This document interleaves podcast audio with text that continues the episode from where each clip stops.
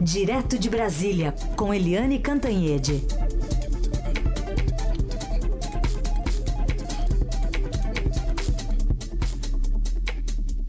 Oi, Eliane, bom dia. Sim, bom dia, ouvintes. Carol aqui com a gente também, viu? Ah, É. Carol voltou na Oi. semana do Natal, quase. Oi, Pois é. Carol. Tudo bem? Bom dia, Eliane. Tudo bem? Tudo certo. Bom, vamos começar então falando sobre o Bolsonaro desmentindo o garoto, né? O, o filho dele. Agora sobre pena de morte. Ele fez essa postagem no Twitter depois de uma fala do Eduardo Bolsonaro ao jornal o Globo. Exatamente, né? O, o deputado né, eleito Jair- é, Eduardo Bolsonaro simplesmente deu uma entrevista bombástica para o jornal o Globo, é, dizendo-se a favor de criar aí é, é, exceções para permitir a pena de morte no Brasil, ou seja, trazer a pena de morte para o Brasil, né? E, enfim, só em casos excepcionais, crimes hediondos, etc. Mas, de qualquer jeito, o pai dele, Jair Bolsonaro, não gostou da história e, pela segunda vez, desmentiu o filho publicamente pelo Twitter. Da primeira vez foi aquela história é, muito, de no mínimo, muito mau gosto, de quando Eduardo Bolsonaro declarou numa palestra que para fechar o Supremo Tribunal Federal não precisava nem um tanque, bastava um cabo e um soldado e fechava o Supremo Tribunal Federal aqui no Brasil. O Bolsonaro disse: "Ah, o garoto, né?" E desmentiu o garoto entre aspas. Agora, a pena de morte, o Bolsonaro põe o, enfim, o que é sensato pôr no, no Twitter, dizendo que isso é uma cláusula pétrea da Constituição brasileira, não pode ser alterada por emenda constitucional. Brasil não tem pena de morte.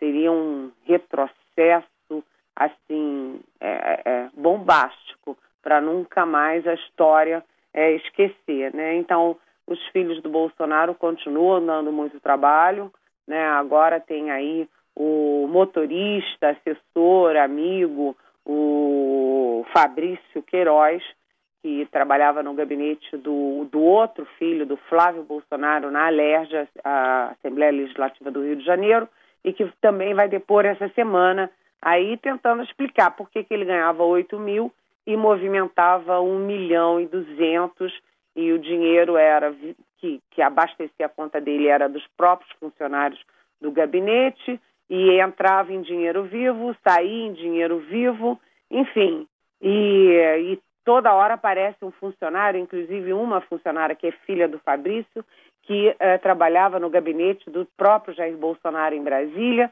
mas era personal trainer eh, no Rio de Janeiro. Enfim, é toda uma história muito mal contada envolvendo eh, os filhos do Bolsonaro e resvalando para o próprio presidente eleito. Não só por causa eh, dessa assessora que também veio trabalhar em Brasília e era ao mesmo tempo personal trainer e no gabinete do Bolsonaro, mas também por causa do cheque do Fabrício Queiroz, que foi parar na conta da futura primeira-dama Michele Bolsonaro, um cheque de 24 mil reais. Toda uma história muito esquisita e até agora não se viu, não se ouviu, não se sabe nada do Fabrício Queiroz. Ele vai depor pela primeira vez. Isso aí causa tensão, vamos ficar atentos. Agora, os filhos do Bolsonaro, é, as fontes com quem eu tenho falado, do próprio entorno, da própria ali, o pessoal do entorno do futuro presidente, da equipe dele, braço direito dele e tal, todo mundo achando que os filhos estão falando demais, estão se expondo demais e estão sendo um foco de problema. Então o Bolsonaro tem que dar um jeito de calar os filhos dele, né? Pois é, e só lembrando que no caso do Fabrício, agora, quinta-feira, já vai fazer duas semanas a primeira reportagem que o Estadão veiculou de lá para cá, vários desdobramentos, mas ele não aparece, né, para prestar esclarecimento, né, Eliane? Aliás, é, não aparece para dar esclarecimento e é muito interessante, o que eu achei muito interessante é a foto da casa dele. Né? Um sujeito que mobi- é, movimenta 1 milhão e 200 é, num ano, mora numa casa simples daquela, num bairrozinho tão simples daquele, se fica pensando, esse cara, não está movimentando o dinheiro dele, ele está movimentando o dinheiro de alguém. É, e ele vai, vai depor, né? Se ele estiver muito inseguro, muito nervoso, sempre a polícia tem técnicas de, de não propriamente interrogatório, né? Mas de, de ouvir as pessoas que consegue coisas do arco da velha. E de qualquer jeito, aliás, você fez uma boa lembrança. Parabéns para o Estadão, porque essa matéria do COAF sobre a movimentação do, do motorista, assessor dos filhos do presidente, ela é uma matéria para prêmio, né? Porque ela é um novelo que vai puxando, vai puxando e vai muito além do Bolsonaro, porque entra no submundo da Alerj no Rio de Janeiro, que já tem tantos submundos, né? Agora você falou aí de, de não, não pronunciamento né, do filho do Bolsonaro. Agora, em compensação, a gente tem o, general Mourão, né, o vice-presidente, reconhecendo uma, essa, essa, esse incômodo né, da demora do Fabrício é, em dar explicações sobre essa movimentação financeira. Tem um depoimento marcado pelo Ministério Público, mas pelo menos o Mourão está tá reconhecendo publicamente essa dificuldade do governo novo, né? Pois é, Carolina. Você sabe que eu conversei com, com o general Mourão na semana passada, hum. acho que foi quinta-feira, uhum. e. E ele reconhece, reconhece publicamente, com a maior é, honestidade, que bom para o governo não é. Evidentemente que não é bom.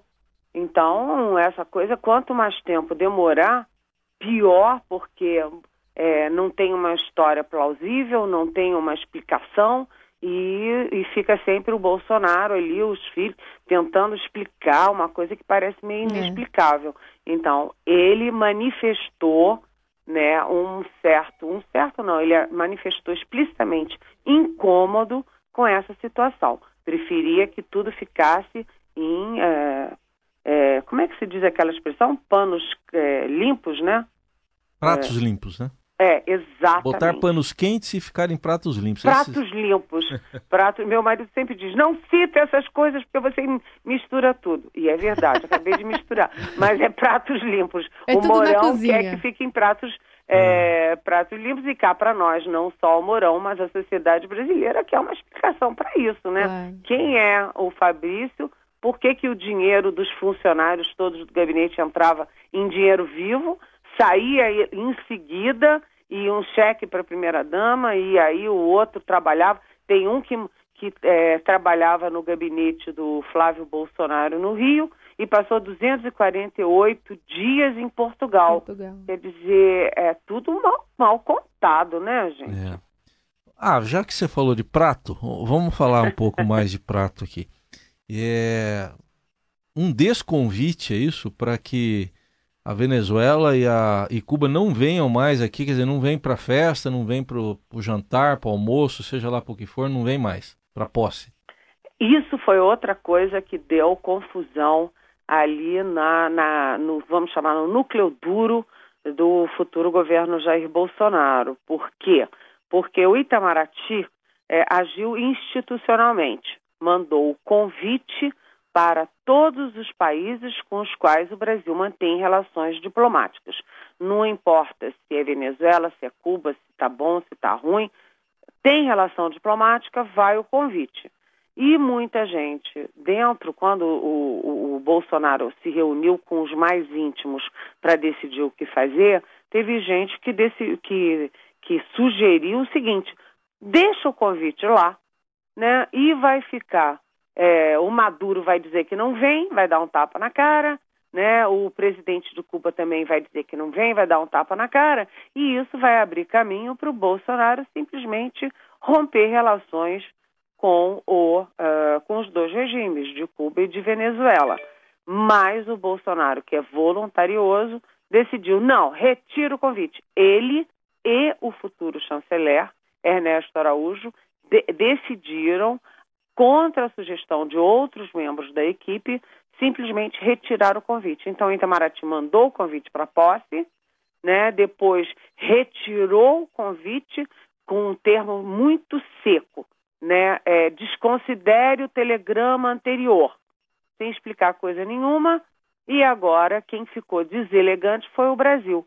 O, muita gente preferia que a deselegância partisse dos outros né? E até porque é o seguinte, se for por uma questão ideológica, não convida também a China, que é o maior parceiro comercial do Brasil, né? Que é um regime, é, pelo menos entre aspas, é um regime é, de esquerda, né? Enfim, é, mas aí o Bolsonaro e o Ernesto Araújo decidiram e é, retiraram o convite. É uma, uma situação que a gente vai vendo que a partir de 1 de janeiro o rompimento de relações do Brasil com Cuba e Venezuela vai se tornar praticamente inevitável, vai ser uma das primeiras medidas a, ser, é, a serem tomadas aí na nova, vamos dizer, na nova era, né, no novo, no novo Brasil que está começando a partir de janeiro.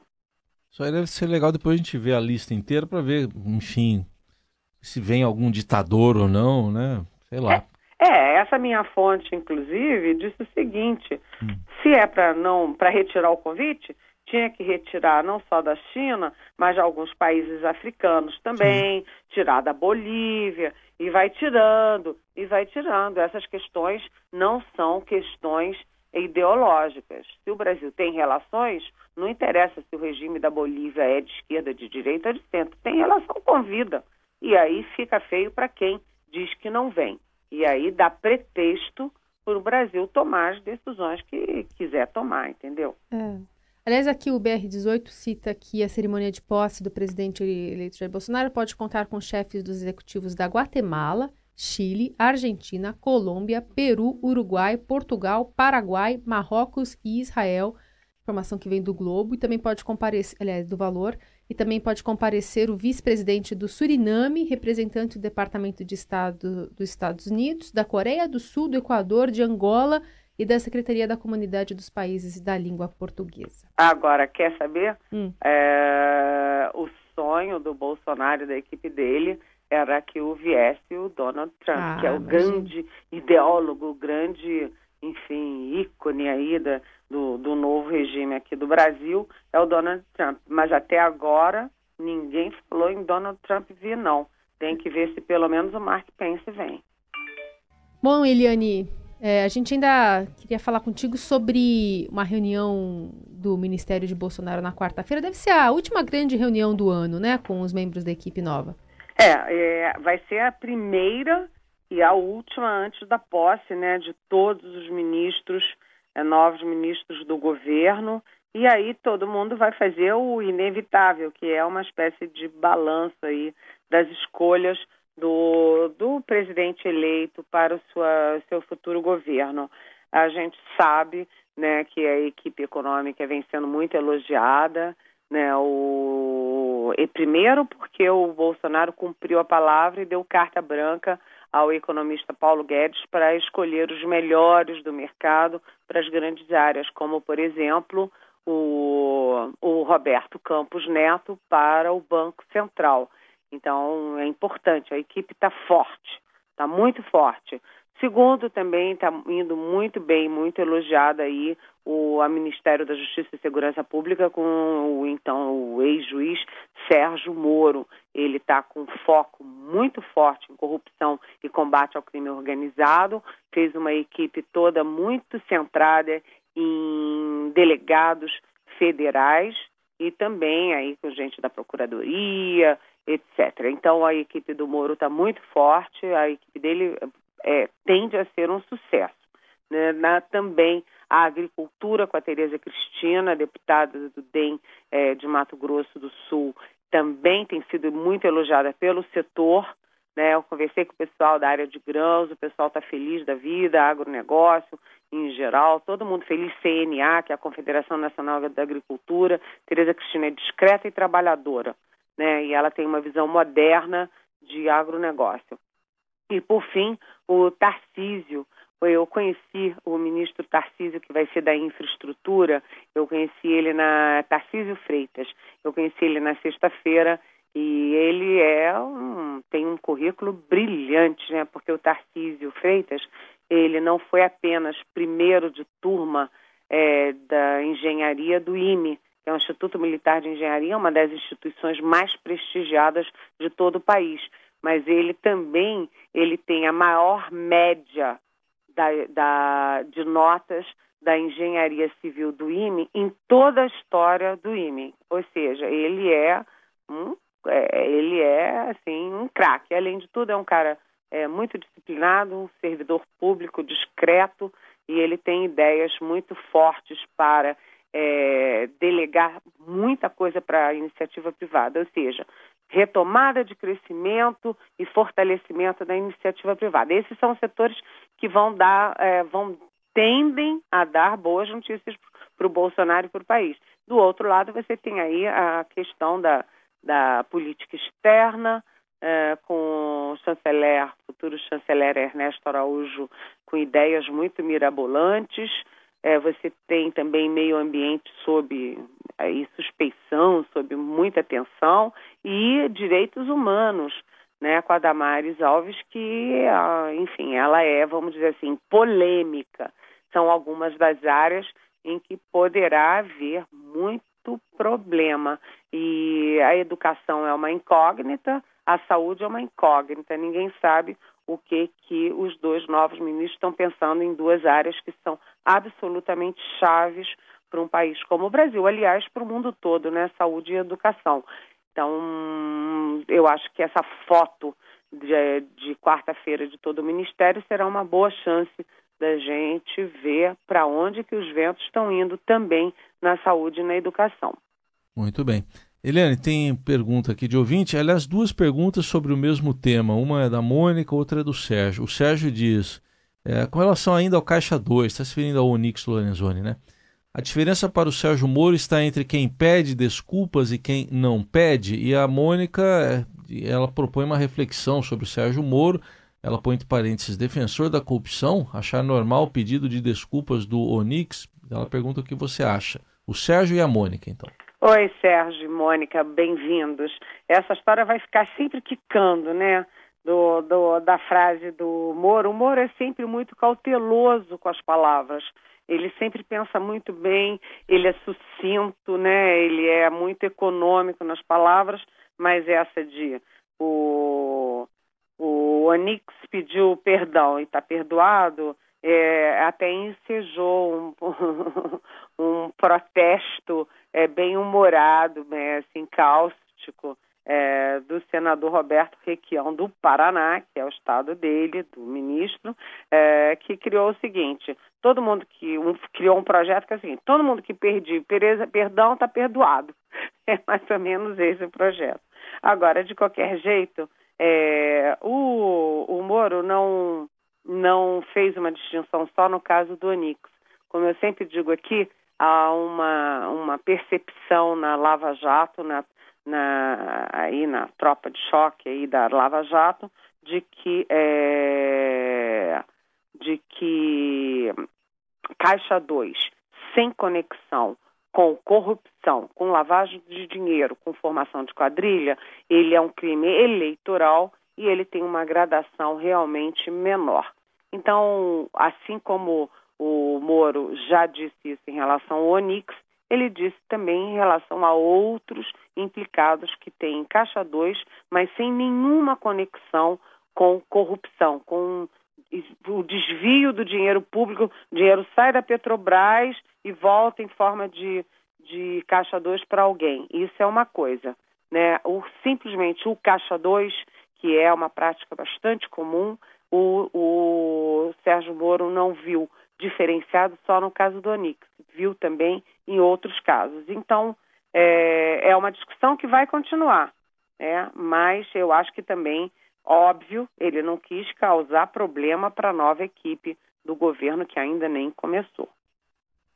Muito bem, essa é a Eliane Cantanhede, de volta amanhã aqui no Jornal Dourado, também respondendo as perguntas que chegam pelo WhatsApp e pelas redes sociais. Eliane, obrigada e até. Bem-vinda, beijão, até amanhã. Obrigada.